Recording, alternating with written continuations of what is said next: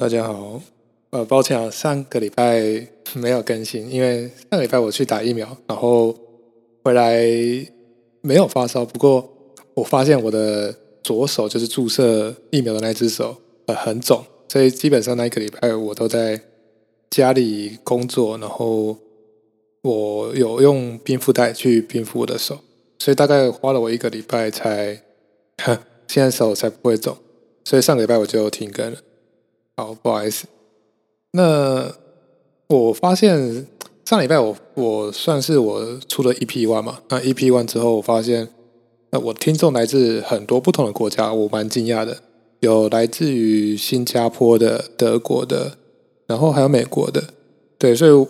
我觉得蛮惊讶的。我不晓得，就是我听众是是在国外留学呢，还是已经在那边生活了？对，不不管怎么样，就是很谢谢大家拨空来。听我这个频道，那今天主要在跟大家聊聊，就是我上个礼拜公司发生的事情。上个礼拜公司有一个新人的会议，那那个会议比较特别，是我们主管他特意呃要求我们去发起的一个会议。这个会议主要只有呃我们刚入职的新鲜人，然后主管的成员的话就是最 high level 的主管。最高层级的主管，所以中间没有任何其他的小主管在中间。那这个呃会议的最主要的目的，就是他想直接聆听我们在工作上啊有什么东西想要呃反映的，或者是想要去呃他们有有一些方式可以来改善我们整个入职的体验的。对，那上礼拜我们这一梯的新人大概有。八个，就我们这个团队有八个新人，对。那呃，在那个会议之前啊，我原本以为那个会议是比较呃谈的问题是比较具观的问题，就来说呃整体文化，就是进来大家对于整个工作流程还有什么训练的流程有没有一些建议这样子。但我发现有些人会呃问一些很。技术的问题，呃，举例来说，就是有一些人，因为他们可能虽然这份是他刚入职的工作，不过他其实在之前已经在别的公司工作个几年了。那我发现，那那些刚呃有工作经验的那些朋友进来这些公司之后，我发现他们的学习动机很强，就是他们在那个新人会议啊，他们不是问这个比较具观的一些问题，他们问的都是很很细节的问题，举例说，他会直接问。呃，这个晶片电路为什么是这么设计的？那这个晶片这个模块，这个 block 它里面为什么又是电路是这样子去接的？对，所以他的问法跟他问的问题的方向，跟我问的问题的方向就差的蛮多的。我就在想这件事情是说，哎，那他们为什么会这么关注于就是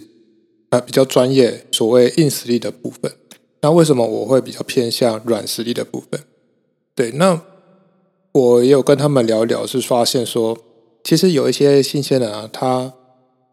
他觉得他之前在别的公司里面都是做一些协调的事情，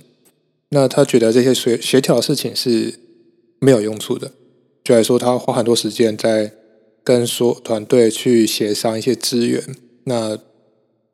八十趴时间都是在花在这种。呃，沟通然后谈判上面，反而很少时间可以钻研自己。觉得说他可能是电电子工程师，但他其实就二十趴时间可以去钻研电子之类的呃专业知识，所以他觉得很哦，他觉得很不开心。所以他当他换换一份新工作到我们公司之后，他就很渴望把一百趴时间都丢给呃专业技能的呃发展上面，所以他。在那个会议里面，他就会去问很多很多很细节技术方面的东西。我我就在想这件事情，是说在职场上，大家一定听过，就是软实力跟硬实力，呃，都很重要。那比例成分的多寡就因因人而定嘛，那也因那个公司文化而定。但对我来说的话，我认为，就我来说，我的软实力的部分会是比较多一点的。就来说，如果总共成分一百帕的话。我会认为硬实力大概占的只有三十趴，那软实力在我的职业发展上可能会占七十趴。当然，这是我目前阶段，因为毕竟我才刚呃入职工作可能才半年左右。但就我目前这个现状而言，我认为软实力的发展是我更重视的。我会说，就是硬实力是一个很呃很很硬的一个球，对吧？那你这个球如果很坚硬的话，你可以打破很多呃呃困难，觉得说你可以打破玻璃这样子。但有时候因为这个硬实力你已经呃很厉害了，比如说你超会设计电路的，或是你超会写演算法的，那有时候你可能会发现说，你不太想去跟别人讨论事情，因为举来说有一个不太懂电路的人来问你问题，就觉得哎这是什么问题啊？为什么你连这个都不会？你是不是就进来想要我们公司里面想要躺分的？你是想多想别人教你？那在这个心态上，你可能就有时候会跟一些别的团队的人发生摩擦，或是在团队合作呃团队合作的时候发现摩擦。对，所以我会希望，对我来说，我同时要发展我的硬实力，三十帕时间去发展我的硬实力，但是我会用七十帕时间去发展我的软实力。那觉得说可以是沟通，可以是去聆听，我觉得聆听很重要，就是我去聆听他为什么会有这个问题。对我不会去评断说啊，他的问题怎么这么烂，怎么这么逊？对，那还会去包含刚刚的一些协调谈判，我觉得都在职场上是非常非常重要的技能，还有人际关系。对，所以我会用这七十帕时间去发展软实力，那当做一个柔软的包覆层，去包覆我那个硬实力的那个球。对，所以这颗球它同时可以。打破玻璃，因为它它其实它有一定的质量，但是它又不会很很坚硬，它会有一定的柔软成分。所以，当你一个人有一个很很前呃很专业的能力在公司里面，你同时又可以在团队里面游刃有余，你可以帮助整个公司的人去协调他们的想法、他们的资源，那去搭配他们不同的技能。所以，在这个情况下，我认为。在团队里面，你会是更有价值的。对，那呃，其实我最近就有理解到这个问题，因为其实昨天主管才有找我去讨论，就是那个是一对一的讨论，就是有点像是呃，他们会来关心新人，说哦，那你你进来这几个月有什么感想？对，那其实主管会跟我说，呃，我的目前的表现是超乎他们对新人的预期的。那我就跟他说，呃，因为这是我第一份工作，所以其实我会花很多时间在加班上。可能在上集有提过，我会花很多时间在呃证明我自己的价值。那主管就说：“哎，所以你你会更着重在发展什么样的价值上面？”我会说：“其实我在花很多时间在社交。呃，所谓社交就是跟我的同事。”去喝杯咖啡啊，吃午餐啊，或是一个 small talk，可能五分钟是一分钟这样。对，所以对于社交这方面，我目前来说还是挺有自信，可以说我拿到还不错的成果。以我目前进来半年的成果上，因为要扣除我在家里工作的三个月嘛，所以我其实现在认识的人不止我们啊，我本身在的团队有工程部门，那测试部门。呃，R&D 部门我有认识，那行政部门我认识，包含保安啊，然后扫地阿姨啊，扫地叔叔，哦，那些其实都呃相处的还蛮不错的。对，所以我在上礼拜五的新人就是一对一跟我主管一对一讨论的时候，我就建议他说：“我发现我们公司每个人都很好，但其实我们大多数大多数的人还是比较害羞的。他可能可以在。”二十个团队里面，就二十个人组成的团队里面，跟大家还蛮熟的。但是，当如果你去问他说：“哎，那你跟别的团队的人熟不熟？”他们其实是很不熟的。那我觉得这个就有点可惜。对我觉得，嗯，一个人在公司，如果只认识自己比较呃日常比较会接到的那些接触到那些朋友的话，是很不错。但是，我认为你或多或少也要去了解别的团队他们在干嘛。那这个这个目的在于是说，你可以当那个桥梁，就来说，某一天如果你工作发现，哎，我就是没办法解决问题，包含我团队里面这二十个人也无法解决这个问题，那我该怎么办？这个时候你就可以跑到另外一个团队去跟他们分享说，哎，你们目前遇到什么情况？你就有机会去从他们那边挖到一些他们的资源，就来说他们那边说，哎，这个问题很简单啊，我们这边团队其实我们就有谁谁谁在负责这件事情，对，所以社交对来说，它不是浪费时间，它是帮你打他呃打开一条路，而且那个路不是所谓的很势利的路，你是在平常日的时候就就跟他呃，这是跟他搭朋友，而不是为了某种利益去接近他，他比较像是说。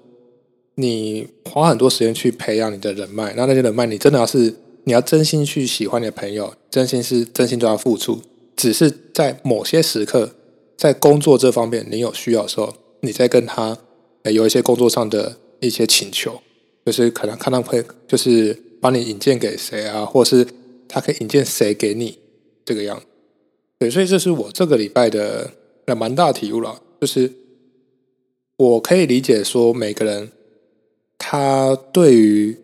自己在公司里面，他想要分配多少时间在硬实力，分配多少时间在软实力上面，都是都是取决于个人的。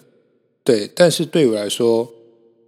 我会更偏好在软实力的发展上面，因为这软实力它对我来说它是可以移转的。什么是移转？就是觉得说，以后不管我在什么岗位，甚至我换了公司，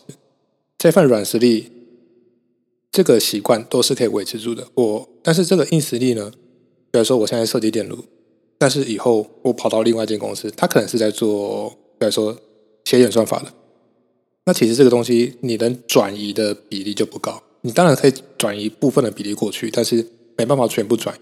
对，所以对我来说，目前发展软实力的 CP 值来说是比较高的。对，那我除了软实力跟硬实力我的看法之外呢，我还想要讲一件事情，是就是说，呃，在培养软实力跟硬实力之上，我还会自己要求自己去培养学习东西的能力，就包含学习硬实力的能力跟学习软实力的能力。对我觉得这个比较抽象点，但对我来说，我刚进公司的时候，或是我刚到某个环境里面的时候，我都会把自己抽离出自己主观意识，然后用第三的第三方的角度去看待。去观察整个环境，就是我我所在的环境这样子。所以以比较戏剧点的方式来讲话，就是有点像灵魂出窍。你会灵魂出窍，然后你会在旁边看你自己跟别人的互动。那为什么要用灵魂出窍、第三方这种方式去看自己呢？我觉得很简单，因为在这个时候，你才能真正的去撇开你所有的主观意识。就举例说。